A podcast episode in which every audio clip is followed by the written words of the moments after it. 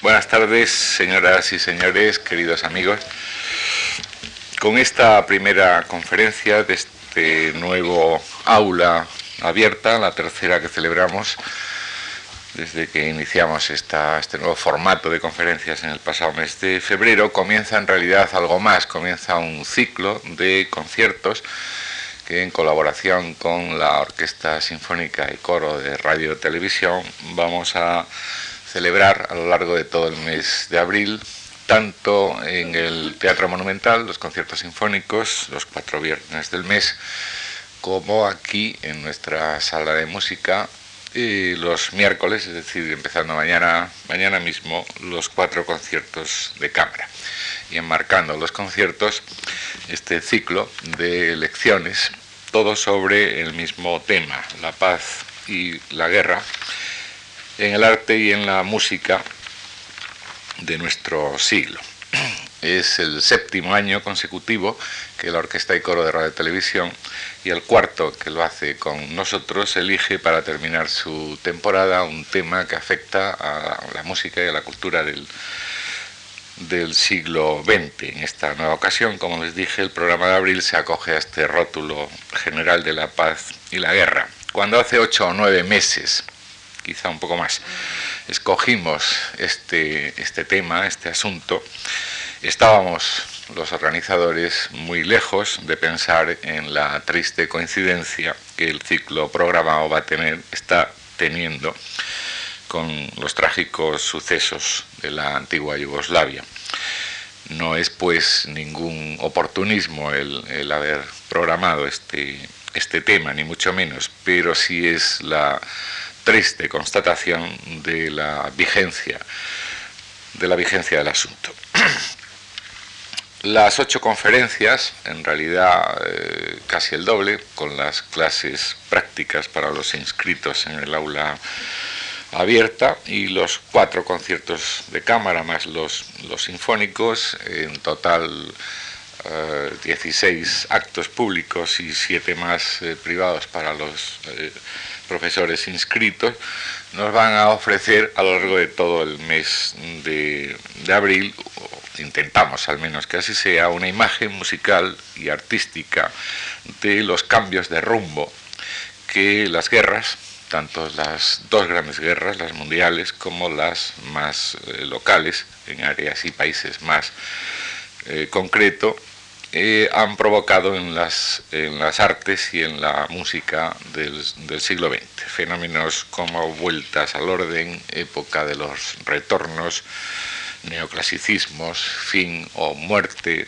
de las vanguardias y otros muchos asuntos que estudiamos con total naturalidad a, a la hora de historiar el arte del siglo XX y la historia de la música del siglo XX, tienen, tuvieron y probablemente tendrán en las terribles contiendas sufridas a lo largo de este siglo algunas claves que explican, aunque de ninguna manera predeterminan, eh, muchas cuestiones.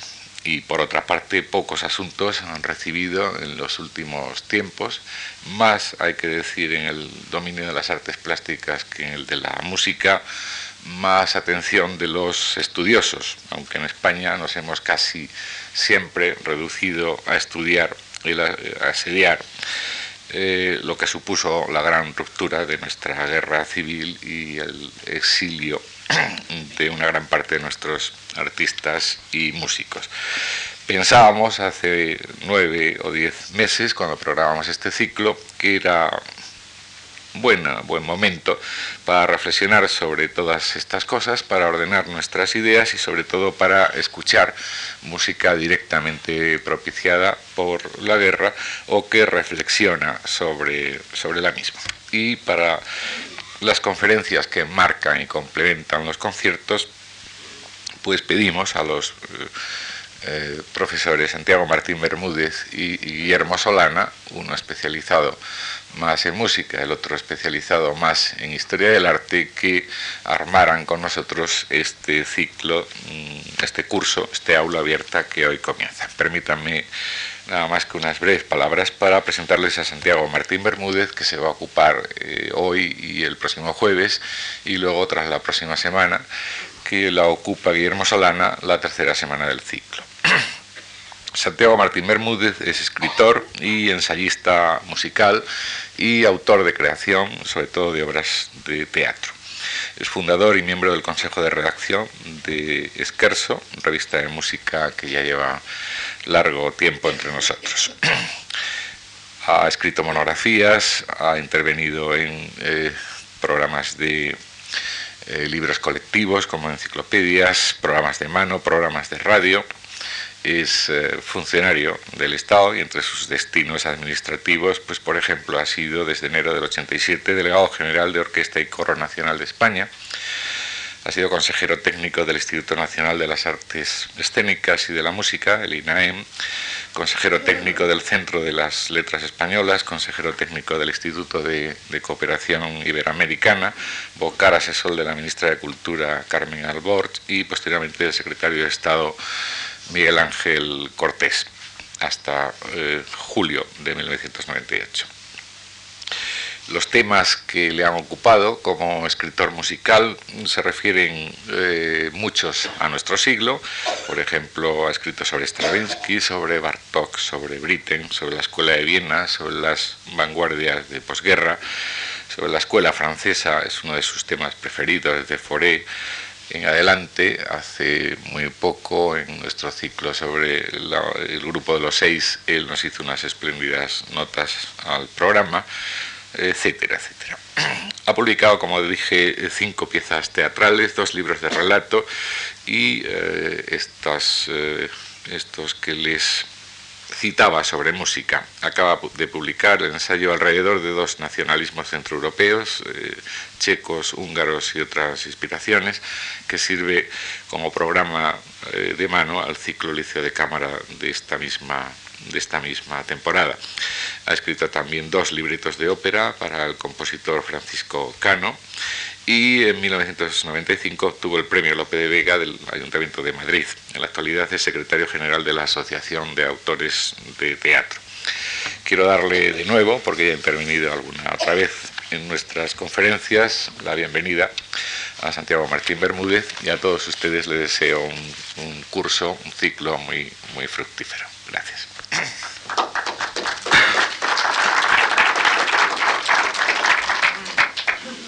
Muchas gracias. Eh, bien, celebro las palabras de Antonio Gallego aclarando que no hay una relación directa entre este ciclo y los acontecimientos los dramáticos acontecimientos de Yugoslavia. Por un momento tuve la impresión de que tenían en la Fundación Juan y concretamente eh, Antonio Gallego, línea directa con Bill Clinton o con el Estado General, el cuartel general de la OTAN, pero me tranquiliza que no sea así. Es una de esas coincidencias que no es coincidencia, porque eh, guerras siempre las hay. Eh, este siglo, que parecía que iba a desterrar todas las guerras, la Primera Guerra Mundial iba a ser la última, resulta que ha tenido unas guerras mucho más cruentas y mucho más, cada vez que avanzaba el tiempo, más informadas. Quiero decir, la gente estaba más informada del desarrollo eh, de estas eh, guerras. Mm, la limpieza étnica es algo que no es nuevo, lo que es nuevo es la forma en que se hace en el siglo XX. Hablaremos un poco de estos temas, pero corremos un peligro y es hablar más de guerra que, o de paz que de música. Pero en realidad estamos aquí para ver en qué medida la música refleja eh, la sensibilidad de los compositores, de los artistas y de su público hacia mm, la guerra y hacia la paz en la medida en que es amenazada. Mm, hay algo que debería aclararles desde el principio. El mundo de la creación musical en lo que se refiere a la guerra es mucho más parco, es eh, mucho menos testigo que, por ejemplo, las artes plásticas y, desde luego, la literatura en cualquiera de sus formas, sea la, lírica, sea la dramática o sea la narrativa. Y no digamos el ensayo. La música, eh, en la medida en que es un arte bastante abstracto, tiene eh, una predisposición a no hablar directamente de las cosas. Tenemos compositores que son muy directos en lo que se refiere a su mensaje, pero que pueden ser interpretados de una u otra manera. Pensemos, por ejemplo, en las grandes purgas que hubo en, allá por el año 48 en la Unión Soviética. y veremos que los músicos salieron mucho mejor librados que los literatos. La época aquella de la dictadura de Sanov, dirigido lógicamente por Stalin, fueron los músicos los que se salvaron. Una vez le pregunté a Yuri Temirkanov cómo se había desarrollado aquellas purgas y Temirkanov me dijo, contra lo que yo pensaba, que eh, el sindicato de músicos había conseguido, precisamente debido a la abstracción que es la música misma, que salieran casi todos los compositores más o menos bien librados con un castigo, con alguna que otra obra que tenían que componer a mayor gloria de Stalin, el propio Prokofiev tuvo que hacer una obra eh, llamada El Guardián de la Paz, que es una de sus peores obras, lógicamente, en honor de Stalin, pero eh, sin embargo, en el terreno de la literatura la cosa fue mm, mucho peor. Les recomiendo en este sentido mm, un libro que publicó la editorial Anaya y Mario Musnik de Vitaly Chentalinsky, que es un, grueso libro sobre, digamos, el martirio de los eh, escritores soviéticos, que se llama de los, algo así como de los archivos literarios del KGB, creo que ese es el, título exacto, Vitaly Chentalinsky. Hemos hablado de la Primera Guerra Mundial, creo que ese es el momento mm, crucial de la gran crisis, del gran hundimiento, del fin del optimismo progresista. Es curioso que esa guerra es saludada en casi todos los países con optimismo. Iba a ser una guerra corta, todo el mundo parecía desearla. Eh, la gente quería alistarse eh, como voluntario los partidos socialdemócratas, como por ejemplo el alemán, votaron a favor de los créditos de guerra y eso rompió una de las consignas, uno de los principios fundamentales que habían unido hasta entonces al proletariado militante, el principio del internacionalismo. Nacionalismo, internacionalismo y lucha de clases son los tres elementos que definen ese final de, la Belle Époque. El nacionalismo es, eh, por una parte, una de las grandes plagas de nuestro tiempo, pero por otra es uno de los elementos de vivificación de los pueblos. El nacionalismo se inventa realmente en, en, la batalla de Valmy. Se inventa en el momento en que se lanza el grito de la patria está en peligro frente a la invasión contra la Revolución Francesa de las potencias austriacas alemanas e incluso España, que estaba en principio en contra de, la Francia revolucionaria y luego fue su aliada. Bien, pero eso se producía en Francia. Francia era un país más o menos homogéneo. Y precisamente la Revolución Francesa y eh, el régimen napoleónico lo que vinieron es a poner orden mediante un ejército profesional, mediante un código civil y mediante una serie de medidas racionalizadoras, un país que tenía una fe, una misma fe, todos eran católicos, excepto unos cuantos protestantes.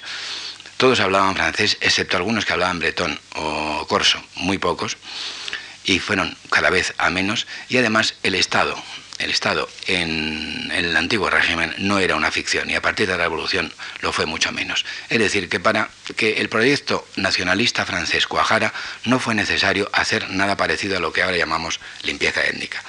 Sin embargo, imagínense ustedes todos los pueblos de un área geográfica y política como era el Imperio Austrohúngaro. El Imperio Austrohúngaro se llama desde 1867, porque se supone que el eh, rey era rey de.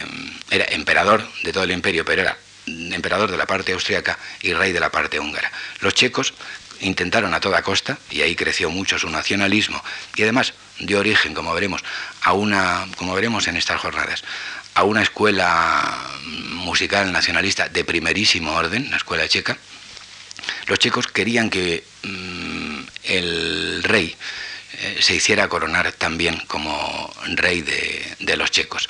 No lo llegaron a conseguir y eh, las consecuencias fueron a la larga desastrosas porque como ustedes saben, el final de la Primera Guerra Mundial supuso no solamente la derrota de las potencias centrales y de Turquía, supuso también el desmembramiento del Imperio Austrohúngaro, algo que no se había producido nunca. Un país puede carecer de razón en la guerra, un país puede perder una guerra, pero lo que no se puede hacer con un país es desmembrarlo y a continuación, además, aplicar el principio de las nacionalidades. Es imposible aplicar el principio de las nacionalidades a poblaciones que están entreveradas.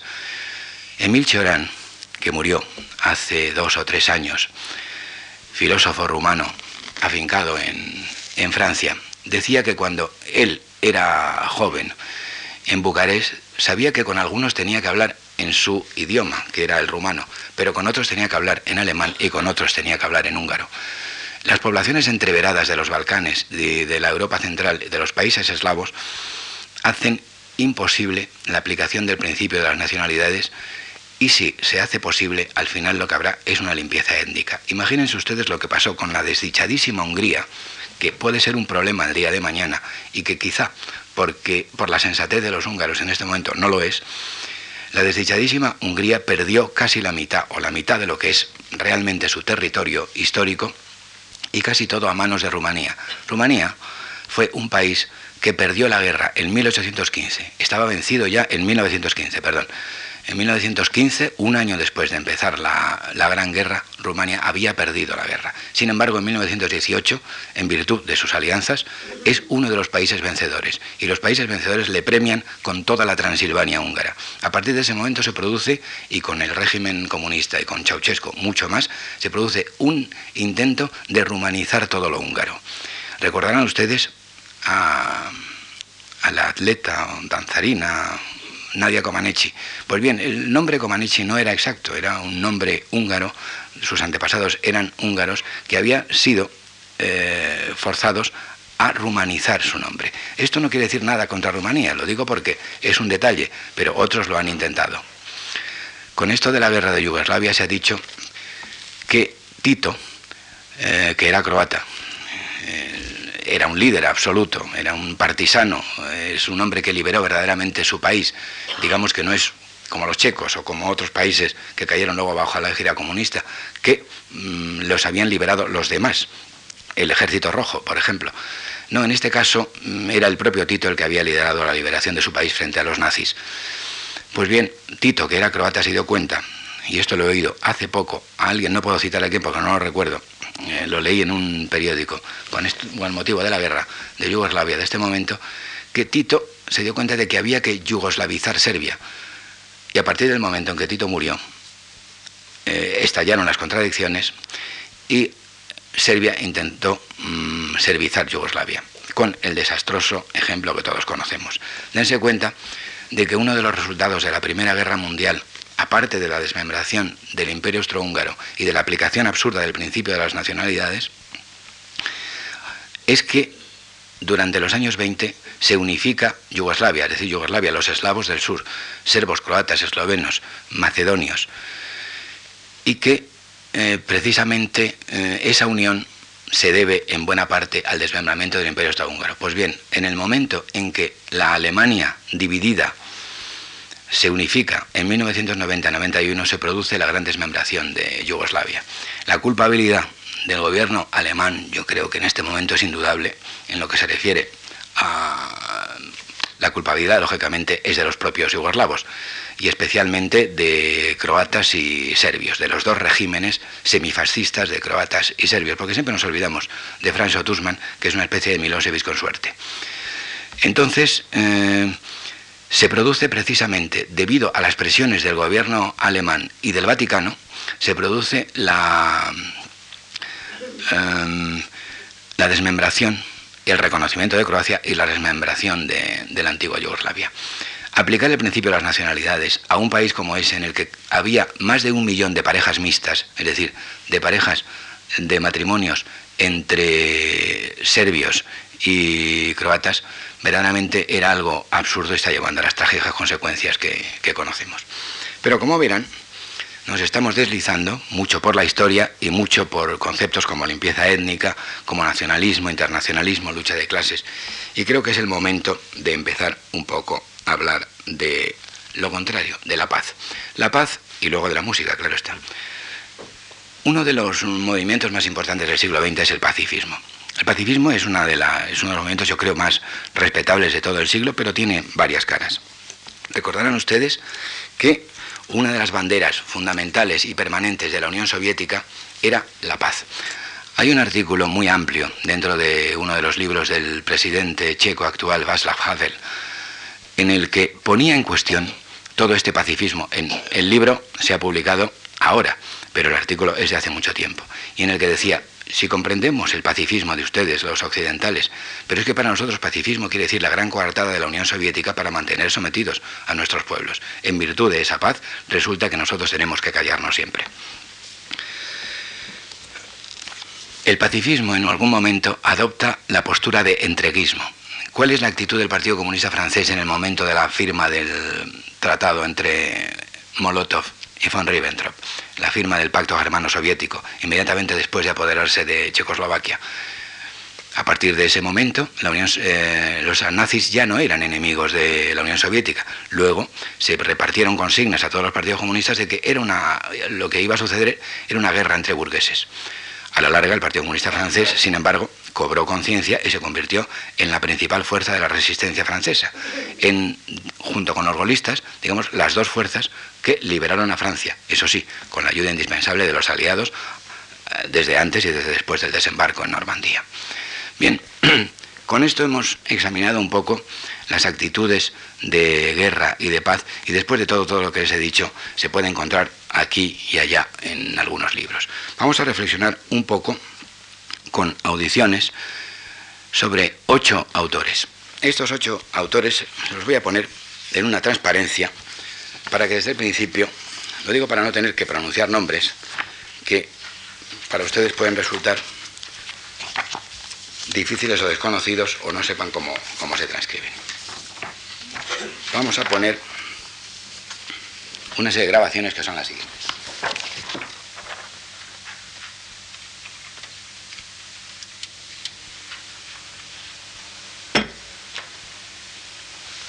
Vamos a poner la consagración de la primavera de Stravinsky, en la versión que ven ahí. Lo digo para evitarme ya decir las versiones, los intérpretes. Un trozo de una obra que es inmediatamente anterior a la Primera Guerra Mundial. Otra que es una de las últimas obras de Debussy, Noël des enfants qui n'ont plus de maison, La Navidad de los niños que ya no tienen casa, que es una obra del año 15 en la que Debussy toma partido claramente, un partido nacionalista antigermánico que puede comprenderse, aunque es lamentable, en, un francés puro como él. Y ya la enfermedad le había atacado duramente. Una obra que es inmediatamente posterior a la guerra, a la Primera Guerra Mundial, La Valse de Maurice Ravel. Escucharemos también un trozo de la misa de campaña de Bohuslav Martinu, que es un compositor checo eh, que vivió entre 1890 y 1959. Eh, veremos por qué esta obra tiene una especial importancia en lo que se refiere a la actitud de la guerra y la paz. De este autor podríamos haber escogido muchas otras. En cambio, de los otros, nosotros no fueron grandes testigos de la guerra, sino por la vía indirecta que vamos a ver. Tenemos eh, la danza de la muerte, la danza de los muertos, si traducimos literalmente, de Arthur Honegger, que es precisamente uno de los del ciclo de los seis que han tenido lugar durante el mes pasado en esta fundación. Y luego ya damos un salto a después de la Segunda Guerra Mundial.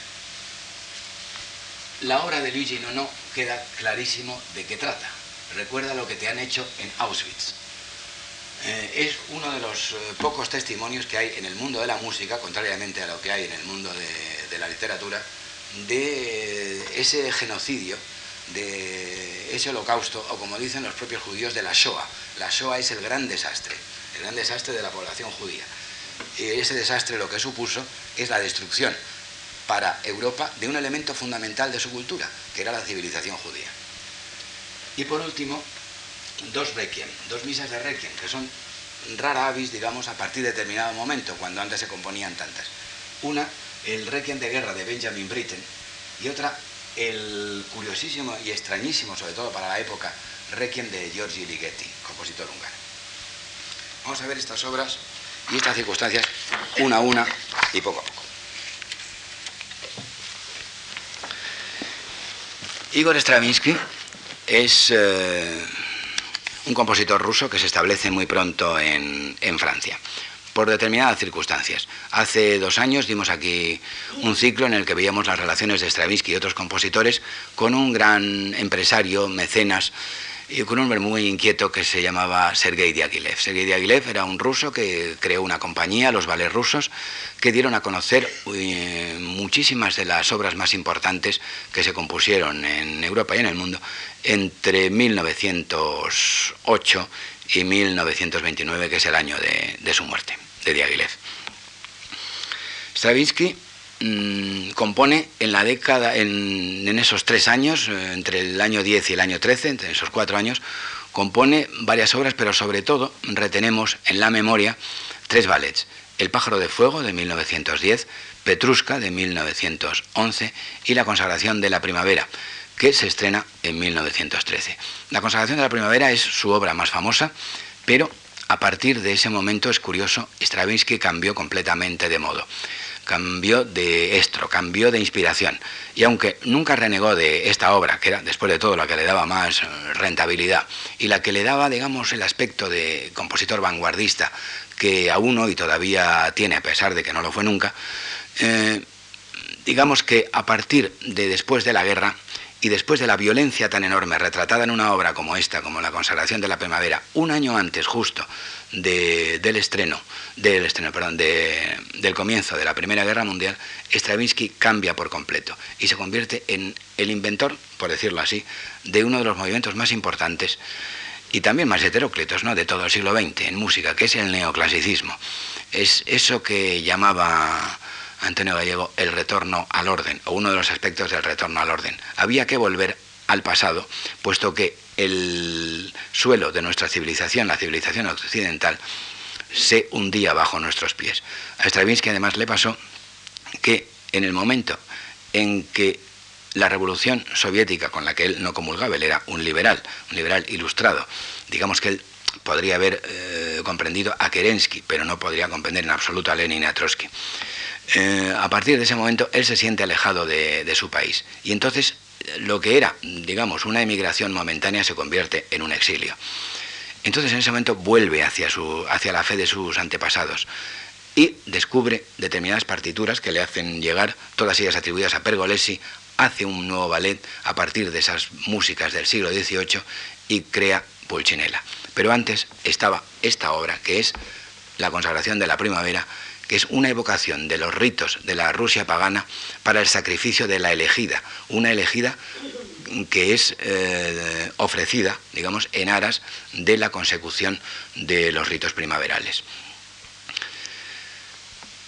Esta obra es de una mm, violencia inusitada en determinados momentos y da la impresión de que es una especie de coqueteo con la barbarie, coqueteo con, eh, al que nunca más regresará Stravinsky. Vamos a poner un ejemplo, que es la glorificación de la elegida de la segunda parte.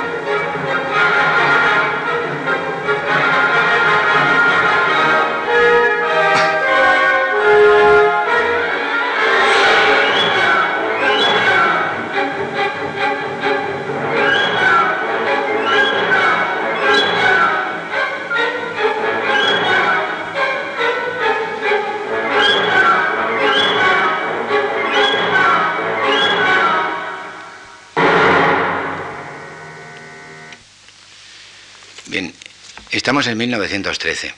En cierta medida es comprensible, en cierta medida nada más, es comprensible el escándalo que se organizó en el Teatro de los Campos Elíseos aquella noche del estreno en junio de 1913 de esta obra. El escándalo fue enorme, pero lo curioso del caso no es ese escándalo, es que a partir de ese momento ese escándalo no se volvió a producir y esta obra fue siempre eh, un éxito permanente. Se presentó en Londres, se siguió representando en París y no hubo ningún problema. Las nuevas se prescindió muy pronto de la coreografía de Nijinsky y con las nuevas coreografías eh, la cosa llegó a funcionar incluso mucho mejor todavía. Ahora bien, piensen ustedes, acaban de oír mm, un ejemplo que puede ser demostrativo no solo de la violencia, sino también de, los elementos polirrítmicos, aunque esta no sea la página precisamente más, más polirrítmica, eh, de los elementos politonales, es decir, que surjan al mismo tiempo dos tonalidades con los efectos cacofónicos que eso producían para el nivel de conciencia musical posible del público de la época.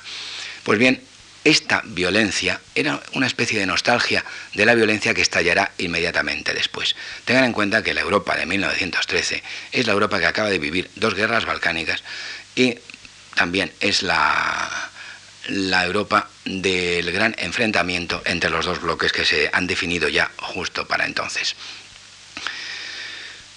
La Europa de 1913 es una Europa abundante en monarquías y la Europa de 1918 en Europa de 1918 sobrevivirán muy pocas de las testas coronadas. Bien, uno de los contemporáneos de Stravinsky, Stravinsky es de 1882, es eh, Claude Debussy, que tiene exactamente 20 años más. Para mm, Stravinsky, como para Bela Bartok y para otros compositores, Debussy era un ejemplo a seguir, si no literalmente, por lo menos en lo que se refiere a inspiración, más el espíritu que la letra. Y también era por cuestiones de carácter nacionalista. Para Bartok, para Stravinsky, no era para sus temperamentos y para su estética y su ética, no era lo más aconsejado seguir, digamos, el ejemplo del sinfonismo centroeuropeo, especialmente germánico. En consecuencia, lo que había que hacer era seguir otros ejemplos. Ese ejemplo casi siempre era Francia. Y en Francia había, digamos, como dos tendencias, por decirlo así, a finales del siglo XIX. La agrupada en torno a César Frank, que murió en 1890, y, digamos, sus discípulos y herederos de lo que se fundó ese mismo año, 90, la Escola Cantorum, es decir, Vincent Dandy, eh, Chausson, Leque y otros compositores como Mañar, etcétera, y por otro, digamos, estaban aquellos que comenzaron una renovación del arte musical francés sin servidumbres a lo germánico, que es de lo que se les acusaba a los de la Escuela Cantorum. Y a partir de Fauré, de Debussy y de Ravel se crea un nuevo espíritu francés. Espíritu francés que a su vez será puesto patas arriba y contestado por el grupo de los seis de los conciertos que pudieron oír el, el mes pasado. Pero es lógico que cada generación o cada grupo generacional ataque al anterior. Lo que no es comprensible, y se lo digo con toda sinceridad, es lo que sucede hoy día, en el que, por lo menos en el mundo de la música, todos nos tratamos eh, con guante blanco, todo el mundo es bueno y resulta que nadie se mete con nadie. Digamos que considero mucho más normal lo, anterior. Debussy es eh, probablemente el gran músico francés del, tanto del siglo XIX como del XX y desde luego uno de los compositores, de los tres, cuatro, cinco compositores más importantes del siglo XX que sienta las bases de determinada estética. Lamentablemente, hoy le vamos a oír en una obra que desmerece en buena medida, pero Debussy es el autor de una ópera en la que sigue de manera verdaderamente rigurosa la prosodia francesa, como es Peleas y Mélisande. No es la única ópera que intentó, pero sí es la única que llegó a concluir. A él le interesaba mucho Edgar Allan Poe, intentó hacer el hundimiento de la casa Usher en ópera y se conservan tres escenas apenas. Eh, e intentó otras, otras obras, mm, pero ninguna llegó a terminar. Una de ellas, Rodrigo Jimena, la llegó a terminar eh, Catul Méndez.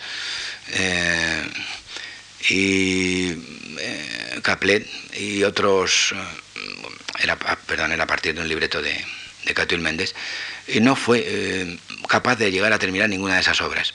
Rodrigo Jimena porque era, mm, digamos, algo que se le quedaba atrás a medida que iba avanzando en la composición.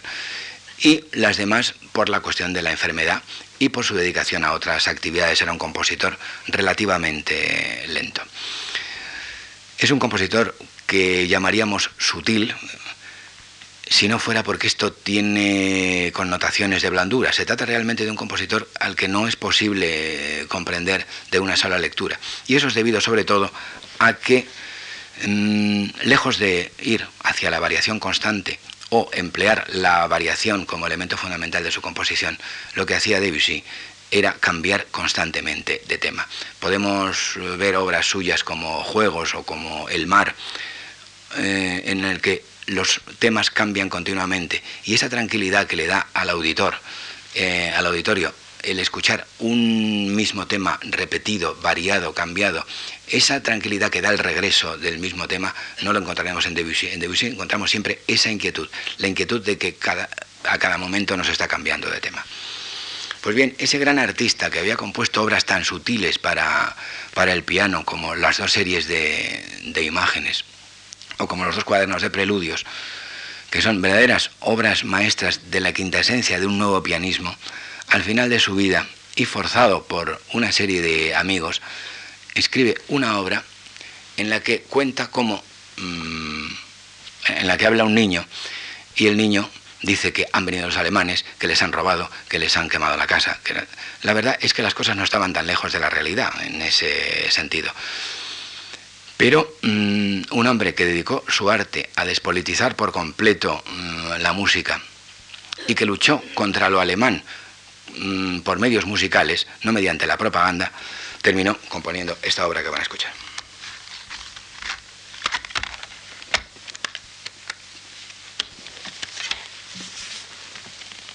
Desde luego, las eh, melodías, las canciones de Debussy son también una de sus grandes aportaciones. Y son precisamente grandes aportaciones por el tema de la variación constante, pero también por la manera en la que Debussy trata el idioma francés.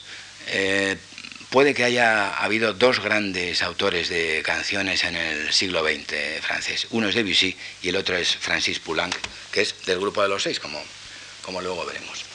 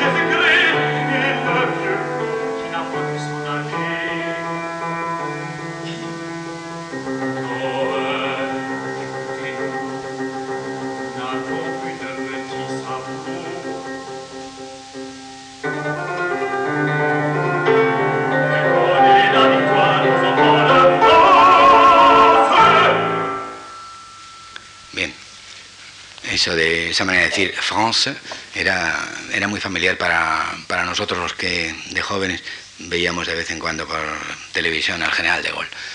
mm, eh, quizá hayan distinguido en algún momento que eh, se condolía por la suerte de los pequeños franceses, pero también, como él dice, de los petits belges, de los petits serbes. Los serbios eran en ese momento unos santos, no como ahora, y eh, le petit polonais, también los, los pequeños polacos. Vamos a pasar a un contemporáneo no estricto, es eh, algo más joven, 13 años más joven, pero se les ha emparejado mucho siempre, aunque sus obras son distintas. Digamos que son equiparables en una época. Se trata de Maurice Ravel. De Maurice Ravel, que vivió entre 1875 y 1937, tenemos varias imágenes. Una sola de esas imágenes puede llevarnos al error. Todas juntas tal vez nos informarían de algo esencialmente profundo en él. Para nosotros, para los españoles, Ravel es como un amigo, un pariente cercano que gusta de nosotros, de nuestras costumbres, de nuestros ritmos, de nuestros aromas, de nuestros paisajes. Obras como La temprana pavana para una infanta difunta, compuesta por un jovenzuelo de 20 años, como La alborada del gracioso, cuarta pieza de la serie pianística Miroir, Espejos, Alborada del gracioso, es así, se escribe así en el título original en francés, porque el gracioso es un personaje de la comedia española. Eh, como la Rapsodia Española de 1907-1908, como el Bolero, el famosísimo Bolero de 1928, o como la deliciosa y breve ópera La Hora Española de 1911. Todos estos son títulos inspirados en nuestro país. ¿Se trataba de hispanofilia o se trataba de otra cosa? Al margen de cierto afecto por España, el vasco, vasco-francés Maurice Ravel, tomaba España como pretexto en estas obras suyas. Por lo demás, España no es el único pretexto en Ravel. Atención a este concepto de pretexto. También lo es la antigüedad, la antigüedad clásica, en una obra como Daphnis y Chloe, los cuentos de hadas, en Mamego Eloi, y hasta Madagascar, como pretexto, en la chanson médicas, las, las canciones valgaches. Y desde luego, Viena, y es a lo que vamos. La Viena de Johann Strauss y el emperador Francisco José, en la obra que queremos referirnos a continuación, La Vals. Ahora bien, ¿qué función cumplen los pretextos en la obra de Ravel? Estos pretextos, por ejemplo el de España, significan distancia. Atención al concepto de distancia pero no son tratados de manera distante en el sentido de fría, de ajena, de impropia, sino en el sentido de no implicación directa del yo del compositor ni de su auditorio. Estamos lejos del romanticismo, estamos justo en lo opuesto. Por eso, esos temas distantes son tratados de manera entrañable. Atención a la diferencia y sin embargo convivencia en Ravel de lo distante y lo entrañable. Lo distante y lo entrañable, conceptos aparentemente opuestos, son esenciales a la hora de comprender la estética de Ravel. En lo que se refiere a España, Ravel continúa la tradición de Lalo, de Bizet, de Chabrier y hasta de Debussy, pero también se siente motivado por imitar o superar los modelos de españolada a lo Glinka, a lo Rimsky-Korsakov. Lo distante sirve para alejarse de lo inmediato. En plena época del naturalismo literario y escénico, Ravel se impone una búsqueda de sonoridades inéditas que no son evasión, sino precisamente lo contrario, esto es, investigación. Ravel sonríe siempre, o casi siempre según matizaremos enseguida. Una sonrisa elegante, una sonrisa que pretende oponerse al patos, al romanticismo y a la estética que se toma demasiado en serio.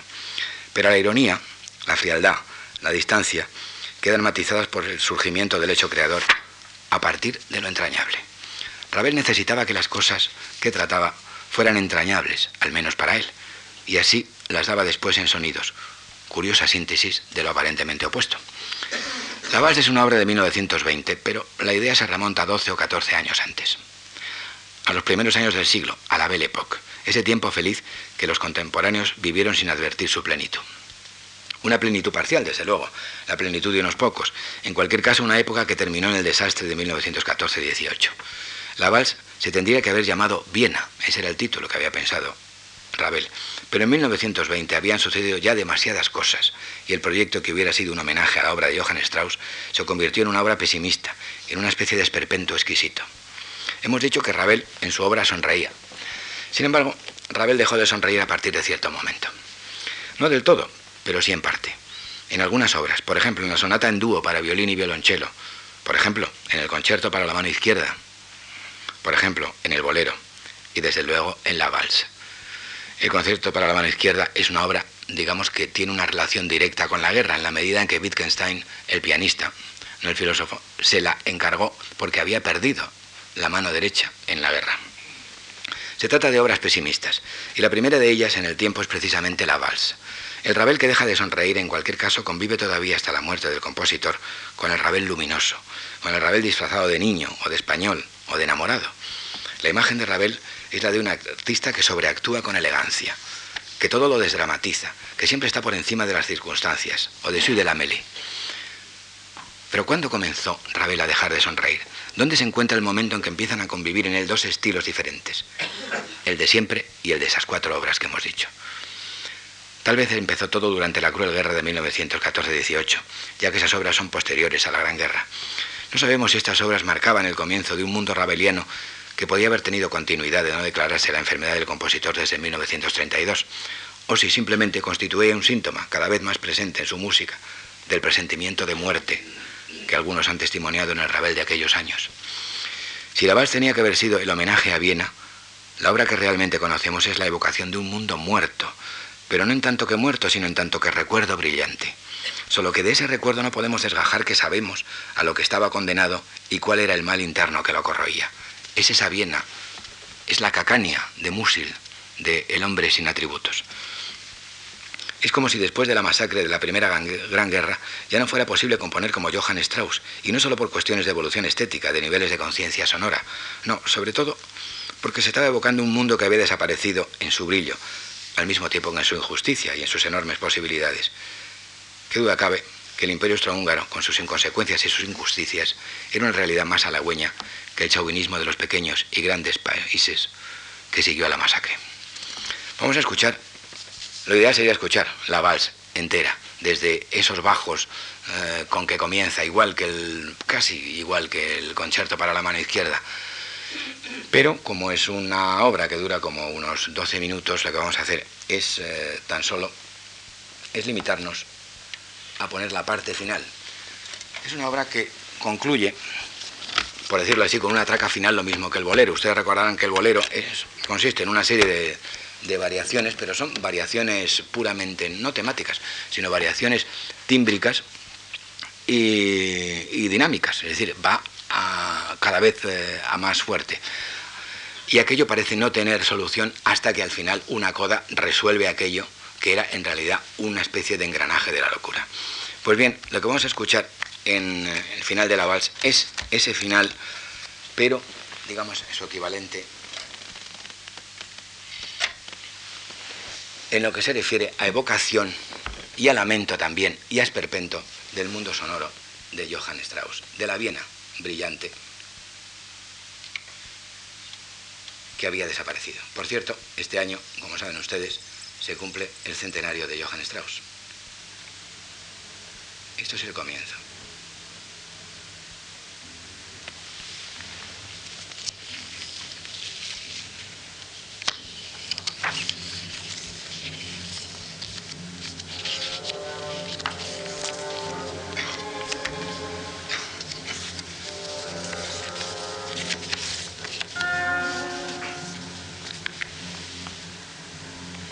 Vamos a escuchar ese final.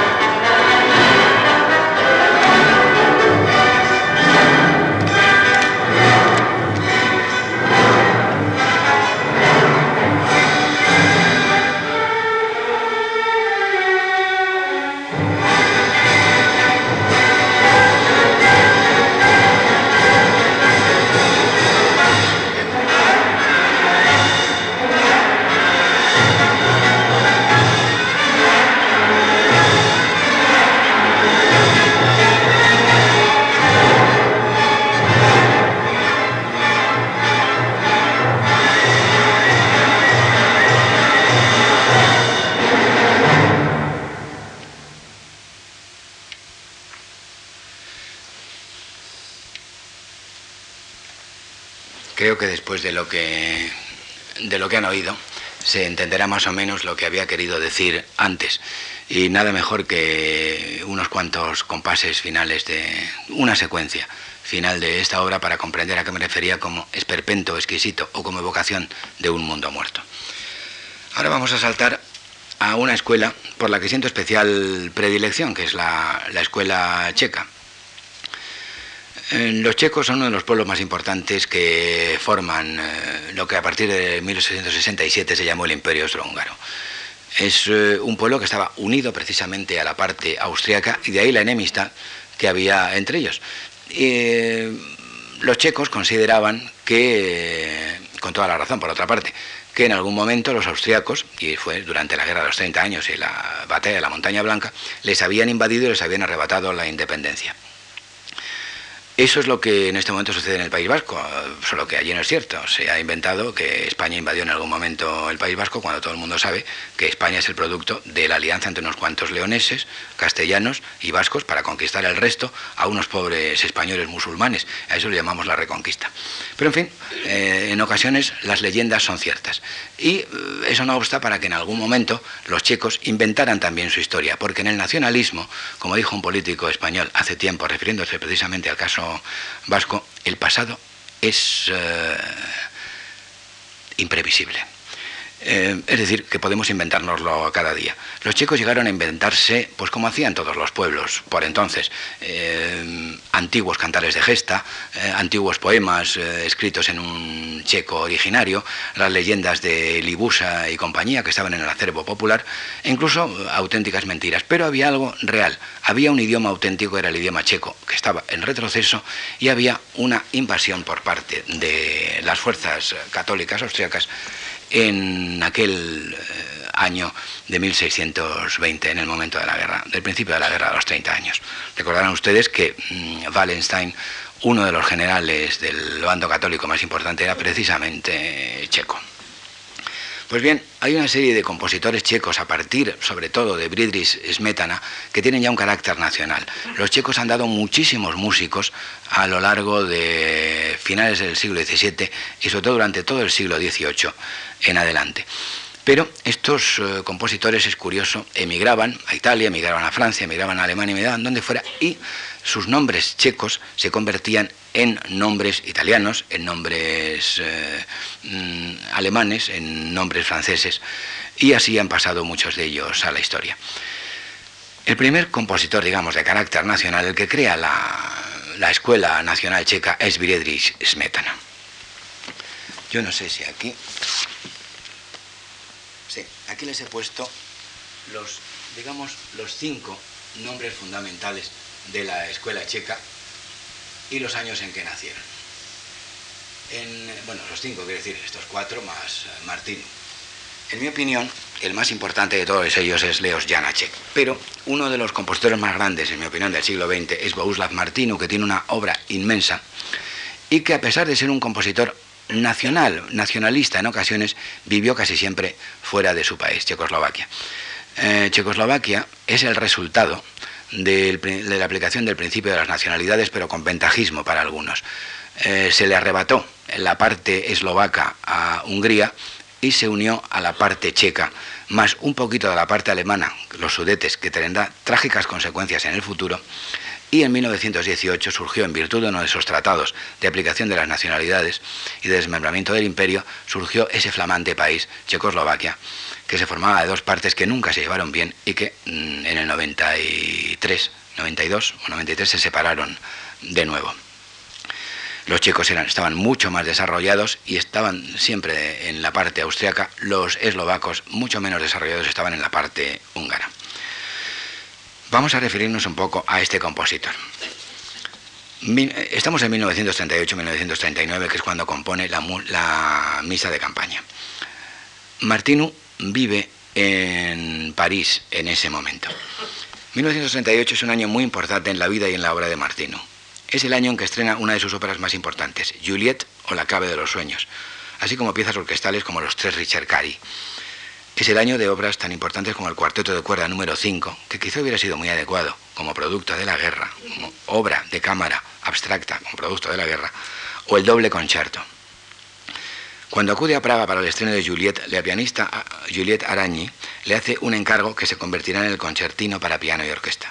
Martinus residía en París desde 1923 y era un inmigrante que había acudido a la capital de Francia para estudiar. Dense cuenta la edad que tenía. Nacido en 1890, en el momento de la independencia de su país, tenía ya 28 años y se abría ante él una carrera muy prometedora. Pues bien, Martinus desdeñó esa posibilidad, desdeñó convertirse en un compositor oficial cuando tenía ya 28 años y todavía más en portador de chauvinismos y autocomplacencias de nuevo cuño. De manera que después de componer una rapsodia checa que le habría podido haber abierto los círculos oficiales, abandonó la vida cómoda en Praga y se marchó a París durante muchos años y donde lo pasó bastante mal. Allí se enamoró de una encantadora francesa, Charlotte, con la que se casó. En 1938, cuando le sorprendemos en el momento anterior a componer la misa de campaña, ese matrimonio está en crisis. Martinus se ha enamorado de una joven compositora compatriota suya, Vyacheslava Kapralova, hija de su colega Václav Kapral, inspiradora del cuarteto número 5, precisamente. A finales de septiembre del 38, Martinu terminaba de componer en Schönenberg, Suiza, el doble concierto. Estaba en casa de Paul Schager, director de la Orquesta de Cámara de Basilea, a quien estaba dedicada la obra. Regresa entonces a París. Atención, estamos en septiembre. Hace unos meses que se ha producido el Anschluss. El Tercer Reich no disimula ya su ayuda directa a los generales sublevados contra el gobierno legítimo de la República Española. Se acaban de firmar los acuerdos de Múnich, por el que las potencias occidentales abandonan Checoslovaquia en manos de la Alemania nazi. Y sin embargo, Martino todavía cree que puede instalarse en Checoslovaquia porque tiene perspectivas de un puesto docente en el Conservatorio de Praga. Martino se acerca a los 50 años. Por mucho sentido autocrítico que tuviera, bien puede considerar que su aprendizaje ha terminado, que ya puede volver a su país. Pero quien está lejos del poder suele estar destinado al olvido. La plaza que deja vacante el anciano Förster no será para Martino, aunque quién sabe, a la vista de lo que sucedió después, es quizá lo mejor que pudo sucederle a Martino. Martino no ve a Vitka Kapralova, su amante, hasta febrero de 1939. Está desesperado. Aquella muchacha de 24 años le ha cambiado la vida. Muy pronto la guerra se la volverá a cambiar, a él y a millones de seres más. En marzo de 1939, el Tercer Reich ocupa Checoslovaquia. De la noche a la mañana, Bohuslav Martino y sus compatriotas se convierten en súbditos del Tercer Reich. Bohemia y Moravia se convierten en protectorado y a Eslovaquia se le concede una irrisoria independencia. Francia se llena de exiliados, buena parte de los cuales no eran hasta el momento sino emigrantes, como el propio Martino. Ese verano, ese verano no acudirá de vacaciones a Politska, su pueblo, como hacía hasta entonces. Pero en Francia hay muchos paisanos suyos. Mientras, el amor entre Vitka y Bohuslav parece imposible. Vitka se compromete con Jerzy Muja, hijo del pintor Alfons Muja. Ustedes recordarán por eh, las cuatro estaciones, los anuncios modernistas, ese, ese dibujante y pintor eh, nacionalista también, que tiene todo un ciclo sobre la epopeya eslava. La guerra es inminente. El desánimo del inoportuno pacifismo francés augura una rápida victoria alemana. Ya no es posible seguir en Europa. La guerra, como es bien sabido, estalla en septiembre de 1939. Inglaterra y Francia no pueden seguir haciendo concesiones a Alemania, concesiones sangrientas y dolorosas como España abandonada su suerte, y Checoslovaquia, que ahora forma parte del Tercer Reich. Pero la campaña es fulgurante. En menos de un mes ha desaparecido Polonia, dividida entre Alemania y, no lo olvidemos, la Unión Soviética, en virtud del inesperado y decepcionante pacto germano-soviético. Algunos amigos de Martino, en especial los comunistas checos, empiezan a tener dificultades en Francia. No ha estallado plenamente la guerra en el frente occidental. Es la época de la drôle de guerre, que terminará en junio de 1940 con la total derrota francesa. Gran Bretaña quedaba como único baluarte de la civilización occidental y sus principios de libertad. Sufría este país una, una, suerte semejante a la de la República Española, abandonada por las democracias occidentales, entre otras por Gran Bretaña. Martinu le describe a su familia sin firma, en francés, disimulando su identidad. Les envía paquetes de productos que son escasos en el nuevo protectorado de Bohemia y Moravia. Martinu toma cada vez más clara conciencia de la precariedad de su situación en Francia, en especial si se produce el desenlace de la guerra que todos temen. Intenta alistarse en la Legión de Voluntarios Checos, pero es rechazado por su edad. Tiene 48 años. Todavía tiene tiempo, en esos dramáticos meses, de componer la misa de campaña, en la que le ayudó mucho Vitka, que en ese momento mantiene una relación triangular con Martino y con Jerzy Muja. La misa de campaña es su aportación a los voluntarios checoslovacos en cuyas filas no le es permitido combatir. El texto es precisamente de Jerzy Muja. La misa de campaña es en realidad una cantata que recuerda determinadas aportaciones tardías de Janacek. Es una obra nacionalista, en un momento en que la patria estaba ocupada por fuerzas extranjeras, y desde luego es de neto carácter antigermánico. Es un canto lleno de angustia, el canto del exiliado que clama contra el sometimiento de su pueblo al proyecto de esclavitud destinado a los pueblos eslavos por la insania de los dirigentes del Tercer Reich. Compuesta para barítono solista, coro masculino y orquesta, no se estrenó hasta después de la guerra en Praga, bajo la dirección de Rafael Kubelik. Kubelik se convertiría poco después en otro exiliado, ahora debido a un régimen totalitario de distinto signo. Es decir, podemos decir que el grito de angustia y de protesta de Vidka, de Jerzy, de Martinu, de todos los checos, no se escuchó hasta que las causas que lo motivaron hubieron desaparecido por completo. Queda, sin embargo, como una de las obras más tensas, dramáticas y perfectas de un autor que a menudo practicó la distancia y el humor, pero nunca la indiferencia. Es una obra lo suficientemente amplia como para que lógicamente no la podamos escuchar entera. De manera Vamos a escuchar una de sus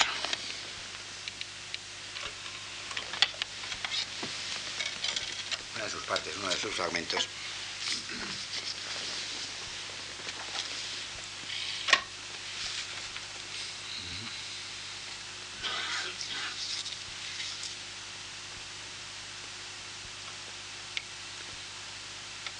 Va a ser esto un fragmento algo más largo que los demás.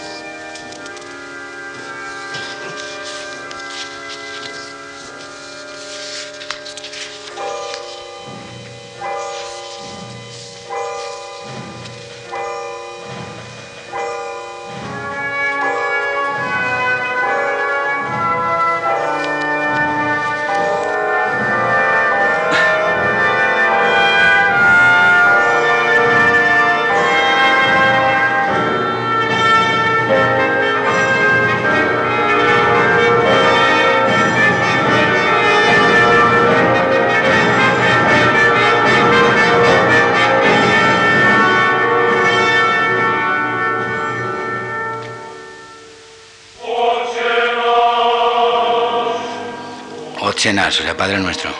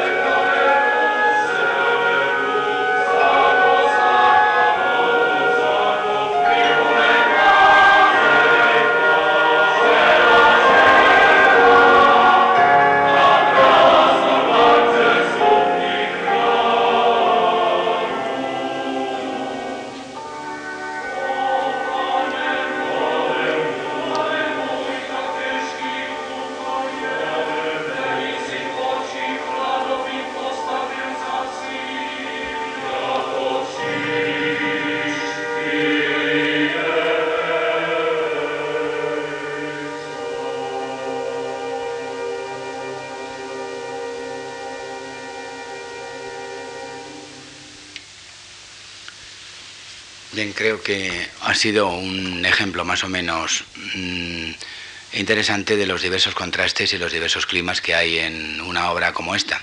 Desde una, desde una cierta paz tensa hasta determinadas explosiones. Em, no se trata, digamos, de una de las eh, obras más significativas de Martino, pero sí, digamos, es una de las más sentidas. Sobre este compositor eh, volveremos porque eh, en el momento en que hablemos de ópera y terror mm, tendremos que, hablar de una de sus obras, de la Pasión griega. Vamos a ir ahora a un compositor del grupo de los seis. Se trata de Arthur Honegger.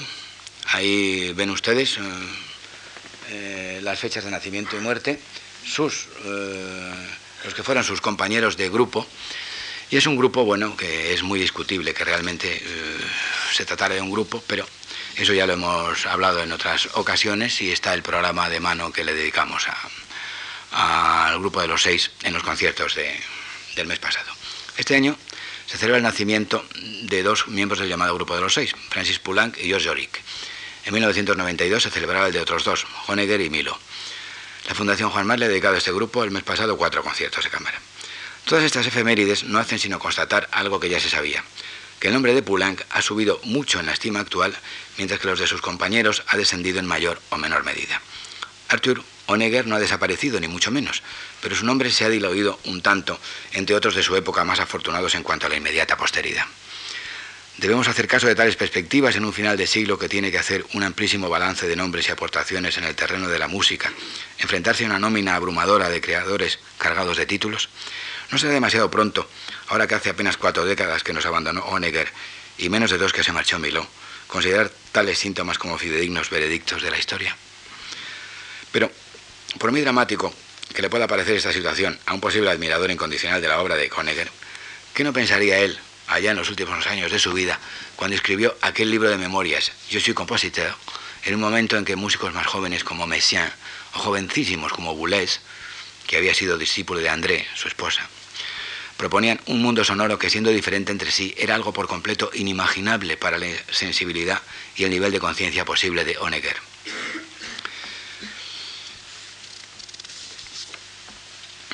Nacido en Le Havre en 1892, Honegger era hijo de suizos y conservó esa nacionalidad durante mucho tiempo. Fue protestante y nunca se opondría a lo germánico porque su situación de artista fronterizo le llevaba más bien a un intento de conciliar lo francés y lo alemán. Yo nunca he gritado abajo Wagner, decía Honegger, que se consideraba una especie de ciudadano musical de doble nacionalidad, una mezcla de francés y suizo.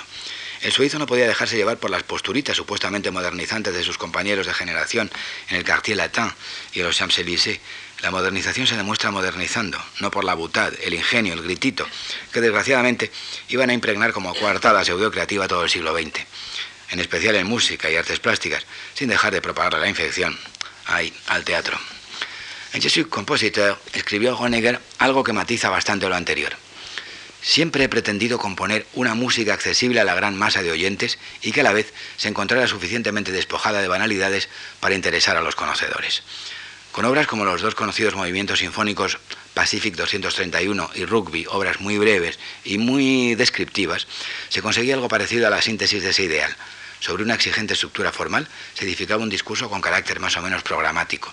En cualquier caso, con los suficientes referentes extramusicales para interesar a un público no adicto a la música más exigente.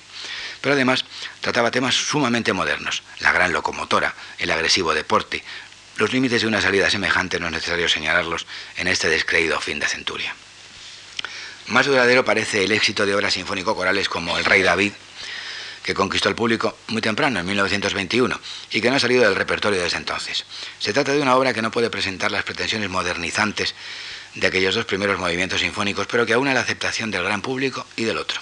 Desde nuestra perspectiva, además, inaugura un tipo de composición que será favorita de Honegger la pieza de gran aliento destinada a solistas, coro y orquesta con pretensiones dramáticas, en forma de oratorio, cantata, ópera o cualquier otra que permita una sugerencia dramática. Porque si su, contemporáneo Prokofiev lo que quería era escribir óperas por encima de todo, algo semejante sucede con Honegger, que además de las piezas de, de numerosas piezas de carácter dramático, compuso ballets, música incidental y partituras destinadas al cine y a la radio. Es como si todo en Honegger o en Prokofiev, en compositores así, tuviera que tener un elemento descriptivo, un elemento dramático, un elemento fílmico, un elemento teatral. El canto era un elemento fundamental en la manera de componer de Honegger, cuya mentalidad estaba más cerca de lo coral que de lo camerístico. Era más próxima a la impuesta por la voz que al discurso surgido de lo puramente instrumental. Sus obras dramáticas, con canto, constituyen un itinerario implacable, insobornable, en el que la presencia de lo bíblico, lo religioso, la antigüedad clásica o lo heroico no impide la ligereza de Un vodevil de 1933 o el premonitorio Canto a la Liberación de Francia, escrito a escondidas dos años antes de que se produjera realmente la liberación. Por su intención trascendente y junto a grandes éxitos como El Rey David o Juana de Arco en la hoguera, destaca precisamente La Danza de la Muerte, que saca su inspiración del auto sacramental medieval, del Jedermann, de las danzas de la muerte del medievo, que aún se conservan en algunas partes del Mediterráneo, más que de un intento de llevar a cabo una narración con procedimientos dramáticos. La filosofía del Sic Transit Gloria Mundi impregna el texto, escrito por Paul Claudel, el mismo autor de La Juana de Arco. La colaboración entre católico a ultranza y protestante temperado resultó fértil. Ya saben que Paul Claudel era, digamos, uno de los católicos confesos de ese país que ha dado católicos de, de grandísimo nivel, como por ejemplo el músico Olivier Messiaen. Ahí están ambas obras para demostrarlo en el afortunado año de 1938. Claudel había quedado muy impresionado por la abundante iconografía de danzas macabras, entre ellas la de Holbein, el joven, que podían contemplarse en Basilea. Fue cuando se estrenó precisamente La Juana de Arco. De ahí al poema y del poema la música. A finales de año ya estaba compuesto el oratorio La Danse de Mort, encargada por Paul Sager, de nuevo, campeón de la música de su tiempo, refinado y con gran olfato, y adalid de la obra de Honegger. Ahora bien, el auténtico sentido de una obra así en 1938, cuando se espera que la guerra con Alemania estalle en cualquier momento, hay que buscarlo en la actualidad, en su actualidad. El pasado, la cultura europea del medievo no hace más que poner al artista y a su público ante una coyuntura cuya gravedad, sin embargo, están lejos de adivinar. La Danse de Morgue de Honegger y de Claudel es un testimonio en la medida en que es una premonición. De media hora aproximada de duración, la danse de Morgue está destinada a un actor recitador, a un trío vocal, soprano, contralto, barítono, a un órgano y a gran orquesta. En esta destaca el cometido solista del violín. Comienza la obra con un trueno, petición especial de Claudel a Honegger que este no tuvo inconveniente en incluir. Y desde ese momento la danse de Morgue se divide en siete grandes partes que les voy a evitar debido a la premura del tiempo.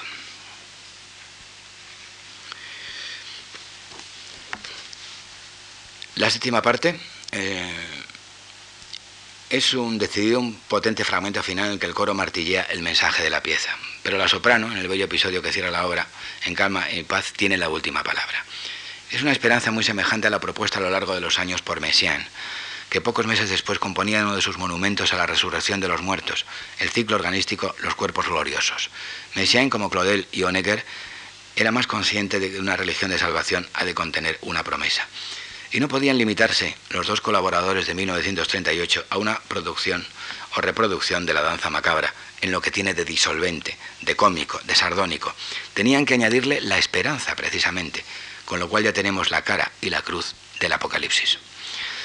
Si su apuesta era acertada y si el Señor ha tenido a bien perdonarles ciertos pecados graves, sobre todo a Claudel, a estas horas deben estar posados felizmente en una rama del árbol de la vida, pájaros en beatitud celeste, no lejos de donde se halle Olivier Messiaen es una alusión, como habrán comprendido ustedes, a los pájaros del Apocalipsis.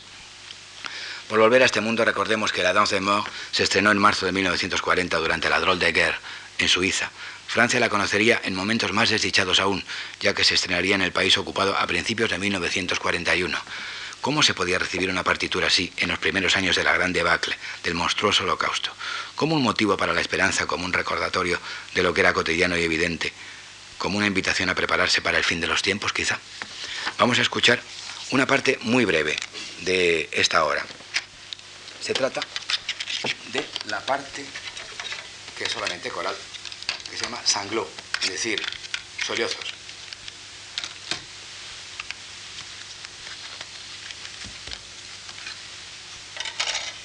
Verán ustedes que a pesar de que de mis palabras se puede deducir que Honegger es un compositor tradicional o conservador, no es exactamente así.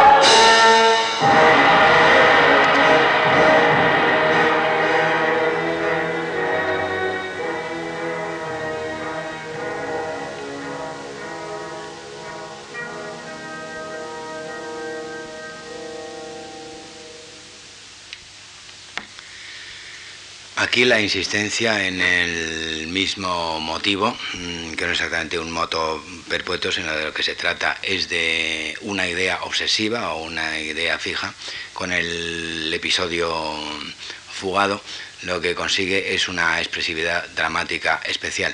Eh, recordemos que este fragmento se sitúa entre el desfile de grandes personajes, de obispos o de personajes humildes, de campesinos, eh, a todos los cuales precisamente eh, iguala la muerte. Vamos a dar un salto, ahora estamos después de la Segunda Guerra Mundial. Vamos a hablar de unos compositores, les voy a hacer pasar la transparencia.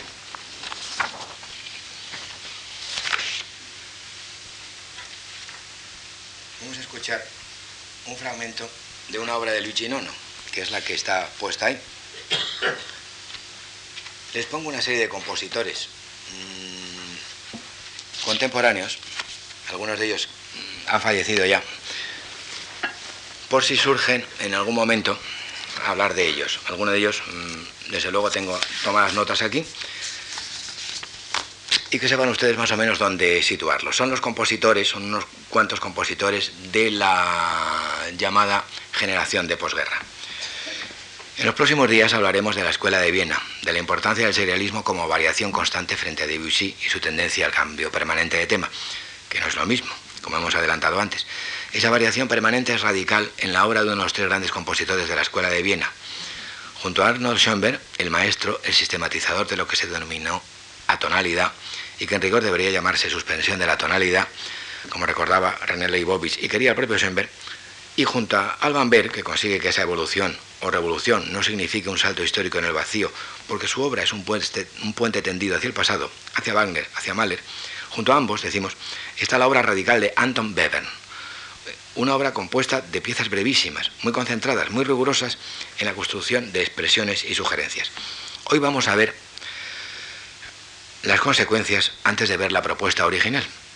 La consecuencia está en la obra de los compositores de la vanguardia de posguerra, en la obra de Pierre Boulez, de Bruno Maderna, de Karl-Heinz Stockhausen, de Friedrich Sierja, de Giorgio Ligeti, de Luciano Berio, de Luigi Nono. Estos compositores comienzan a componer más o menos hacia finales de los años 40 y principios de los 50, cuando después de una terrible guerra, otra, se pretende dejar definitivamente atrás muchas cosas e inventar el futuro. La obra de estos compositores continúa y trasciende la aportación de Anton Webern, pues Beben, según ha dicho Luciano Berio, está escondido en la obra de todos ellos. Cada uno realiza una obra muy personal, aunque partan de los hallazgos del maestro para conseguir otros. Todos tienden a la integración de elementos sonoros que permanecían marginados o sin descubrir, como el ruido, como el efecto electrónico, y utilizan la tensión del silencio y su contraste con la plenitud sonora, como antaño podían los compositores proponer, qué sé yo, un contraste dinámico o un intervalo desusado. Precisamente la elección de las grandes distancias interválicas, donde los vieneses buscaron nuevos efectos dramáticos o climáticos, es ampliamente utilizada por estos músicos, en especial cuando echan mano de la voz sola, y ahí pueden rastrearse los orígenes ya implícitos en una obra maestra de Schoenberg de 1902, Pierrot Luner, del hallazgo de la musicalidad del habla, del grito, de la repetición de consonantes, del suspiro. Pensemos en obra como Le Marteau Saint Maître, o Plis Pli de Pierre Boulez, como El canto del adolescente de Stockhausen, como Carré o Momente del mismo autor, Stockhausen, como Laborintus II, como Circles o como la secuencia 3 de Berio y desde luego como la fábrica Illuminata de Luigi Nono. La variación constante se ha aplicado a todos los elementos que componen el discurso sonoro, no solo a las notas. Se puede hablar así en ocasiones de cromatismo integral, en ocasiones de serialismo integral.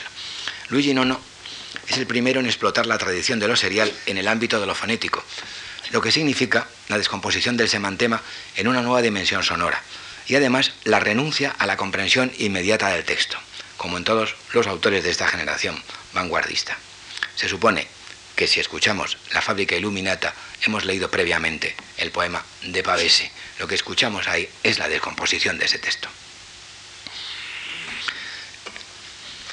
Estas búsquedas se integran en la creación de un discurso en el que se integran voz, solistas y coros, instrumentos y, a menudo, sonidos electrónicos tratados estéticamente. Obras como El canto sospeso, de 1956, Ha venido, así en castellano, Ha venido, canciones para Silvia sobre poemas de Antonio Basado, Machado, para Silvia, que es la hija de Luigi Nono, y de Nuria Schoenberg, eh, hija a su vez de Arno Schoenberg.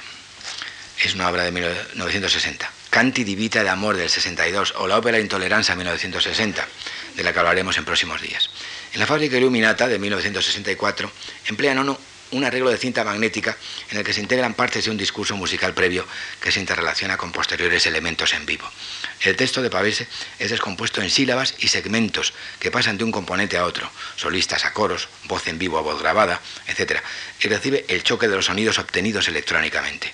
La consecución del clima dramático se da aquí en ese chocar discursivo de voz, de soprano, coros y efectos de cinta dentro y fuera de ella, es decir, registrados o en vivo, en una manipulación electrónica previa de parte del material sonoro.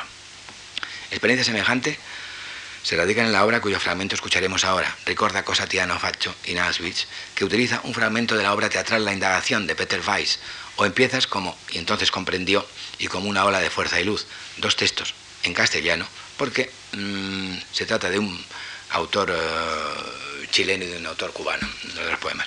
Las obras de Nono, además, son muestra del compromiso político y humano del autor. Nono es un caso extremo de consecuencia entre una ideología humanista, progresista y revolucionaria.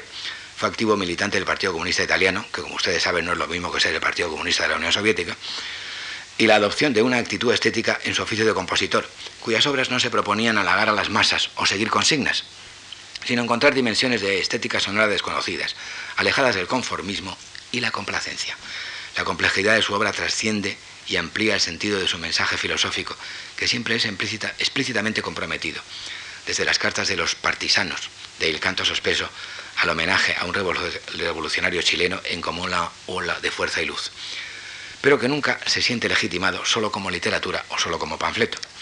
El fragmento que vamos a escuchar proviene de una de las pocas obras compuestas como testimonio del holocausto, del genocidio practicado en los campos de exterminio del Tercer Reich. En Ricorda, el texto de Weiss desaparece en una descomposición que no lo ignora como referente, pero que lo utiliza libérrimamente en una suerte de reconstrucción que lo trasciende. Si Messiaen daba su mensaje católico a partir de una música que no tenía significado católico, porque la música no significa ni puede significar, como sabía y decía Messiaen, Nada, Luigi Nono hace lo propio con su mensaje de optimismo revolucionario. Eran otros tiempos, pero testimonios sobrecogedores como el de Ricorda se sitúa al margen de una propuesta política. Es un testimonio, una resistencia y un grito contra el horror de la más cruel de las guerras. Escucharemos un fragmento de Ricorda, cosa Tiano fatto, en Auschwitz. Es una obra que dura unos 11 minutos, pero escucharemos solamente dos o tres. Y aquí entramos, les advierto, de lleno ya en la vanguardia de posguerra.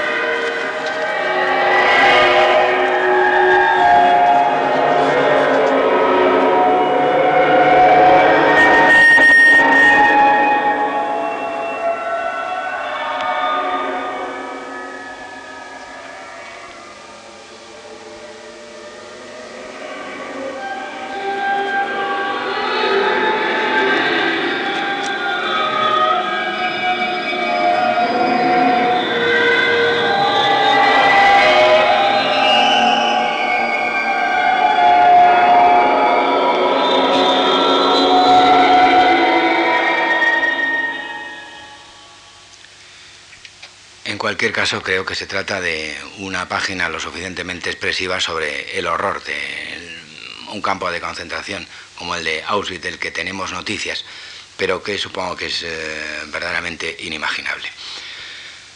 Vamos a hablar, para terminar, de dos eh, misas de Requiem. La misa de Requiem es un género cada vez más raro entre los creadores contemporáneos. Vamos a referirnos a dos de ellas escritas en plena posguerra.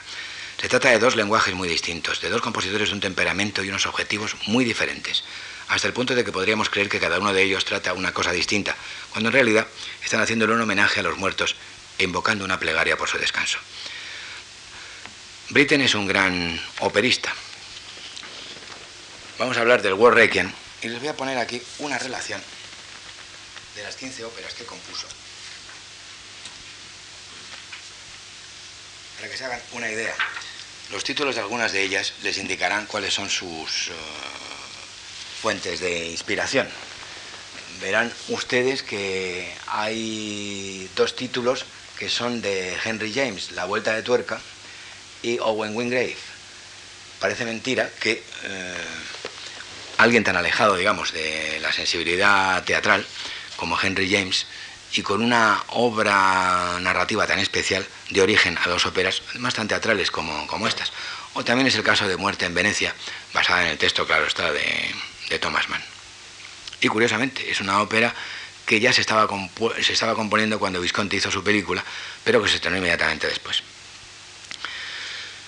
Pero también Britten es autor de muchas obras sacras, como San Nicolás, como la Cantata Académica, como la Cantata Misericordium, como la Misa Brevis, como A Ceremony of Carols, como Rejoice the Lamb, como A Boy Was Born, y como el himno Santa Cecilia y muchas otras. El War Requiem se estrenó en 1962 y mm, estaba destinado a la reinauguración de la Catedral de Coventry. La originalidad de esta obra es que no solamente incluye el texto del ordinario de la misa, sino también una serie de poemas y por eso es Requiem de Guerra. No solo porque se iba a hacer en la Catedral de Coventry, reconstruida después de la destrucción durante la guerra, sino porque incluía una serie de poemas entre el texto del ordinario de un joven que murió en los últimos días de la Primera Guerra Mundial, Wilfrid Owen. Este joven vivió entre 1893 y 1918 y puede decirse verdaderamente que es uno de los últimos muertos de la Primera Guerra Mundial fue eh, muerto en acción de guerra pocos días antes de la firma del armisticio. Sus poemas son verdaderamente espeluznantes en el sentido de ver cuál era la tragedia de toda de una serie de generaciones, entre ellas la suya, de jóvenes nacidos en los años 90 en Europa, que pensaban que iban a vivir en un mundo mejor y que tienen que luchar en una guerra cruenta de trincheras. Vamos a escuchar una parte eh, del ofertorium eh, hostias de preces, en el que mm, verán que al mismo tiempo mm, tenor y barítono, verán por una parte el coro infantil, por otra parte el coro de adultos, y por otra parte oirán a tenor y barítono. El tenor y barítono cuentan precisamente al hilo del texto del ordinario el sacrificio de Abraham, que, mm, bueno, como es sabido, eh, y nos cuenta el poema, y hemos estudiado en Historia Sagrada, eh, Abraham iba a sacrificar a su hijo cuando llegó un ángel y le detuvo el brazo. Pues bien, aquí el poema, en el poema todo el rato creemos que va a pasar eso, que le van a detener el brazo, pero al final el brazo, aunque es detenido, no hace caso a Abraham del brazo y da muerte a su hijo.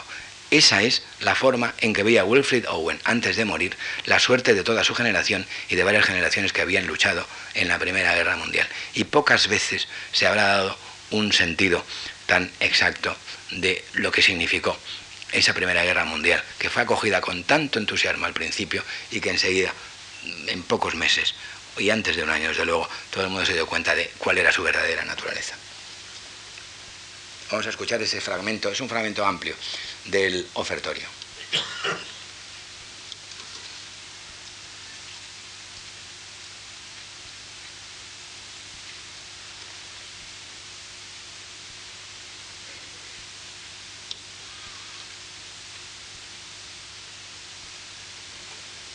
ustedes que... No, me parece que no estoy cinta. Es que este no es...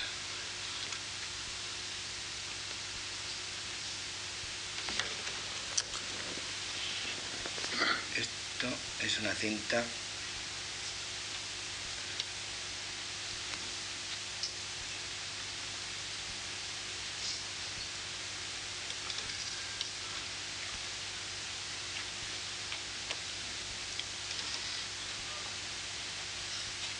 Pues no, me parece que vamos a tener que renunciar al,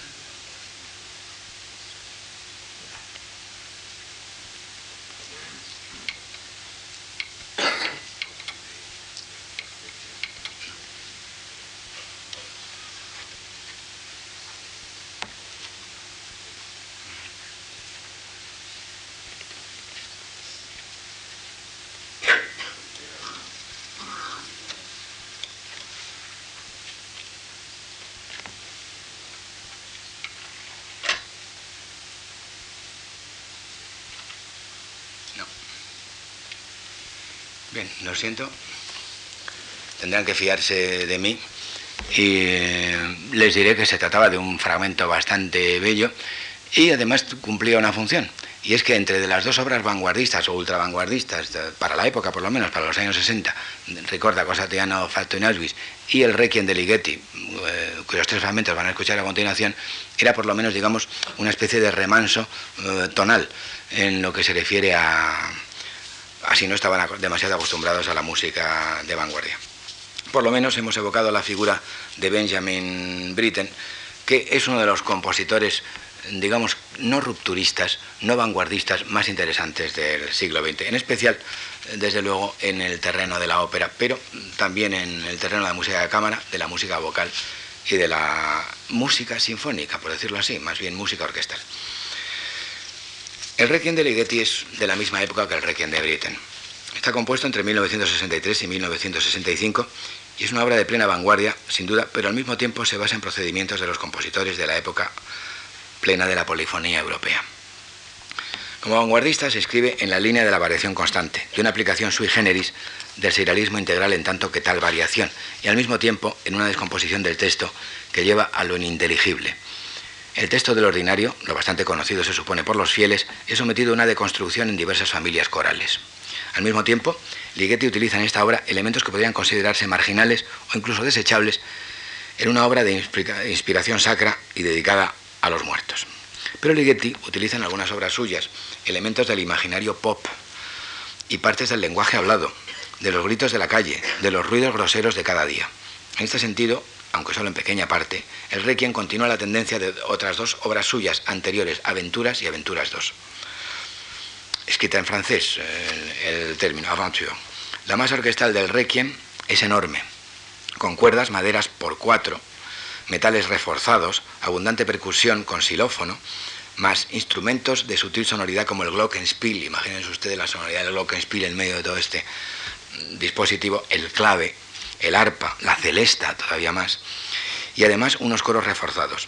Estos elementos instrumentales y vocales permitirán un discurso de enorme complejidad en su desenvolvimiento y en su textura y en sus colores. Los efectos de dramatismo, de insoportable dolor, de desolación son dados por una disposición repartida de voces que constituye una de las riquezas de esta partitura magistral del siglo. Vamos a escuchar tres fragmentos del Requiem de Ligeti y me da la impresión de que el primero de ellos, por lo menos a los cinéfilos, les puede resultar bastante familiar.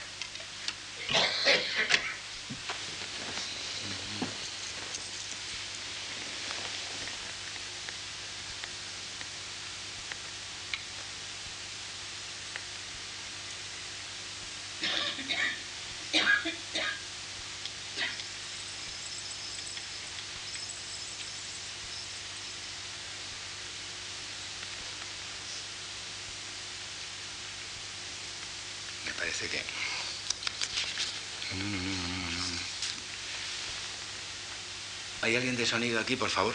Es que me parece que no tiene index este, este.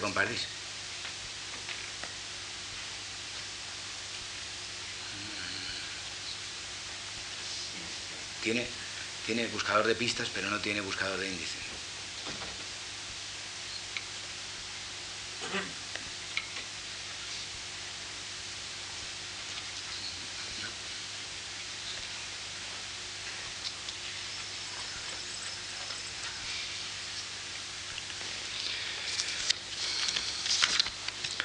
Buscaremos por el método antiguo y perdonen ustedes la tardanza, pero son los últimos fragmentos ya.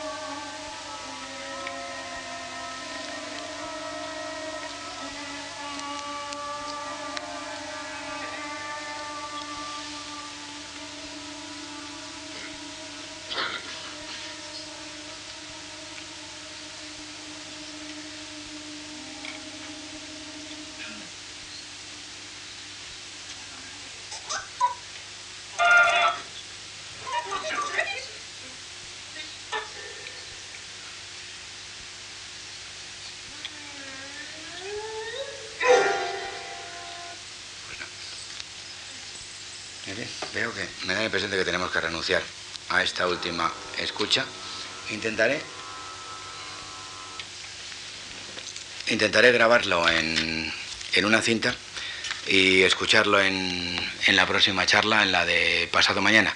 Precisamente porque tiene un especial interés, eh, digamos, esa manera en que se resuelve el ordinario de la misa de siempre en tres momentos fundamentales que quería darles a ustedes. Por una parte, el Kirie, que es el Kirie que utiliza, es ese fragmento que utiliza Kubrick en su película 2001, que ustedes recordarán que es una, una fuga. Y eh, por otra parte quería ver el Dies Irae, que es uno de los elementos más dramáticos de este, de este Requiem, y finalmente ver la disolución en una, también en una calma tensa, en una calma aparente, en una disolución sonora del lacrimosa. Sería ver un tratamiento muy distinto al tradicional de ese texto del ordinario que tan a menudo hemos escuchado. Y con esto, pues por hoy terminaremos. El próximo día vamos a referirnos a cuestiones puramente operísticas. Salimos, salimos de lo abstracto de la música, aunque hoy hemos tocado elementos muy concretos eh, literarios, para servir siempre o servirse siempre de un libreto. Y ese libreto siempre tiene alguna relación con un elemento que hemos llamado de subversión, si bien esa subversión debe ser entendida, como verán, el próximo día en un sentido muy amplio. Muchas gracias.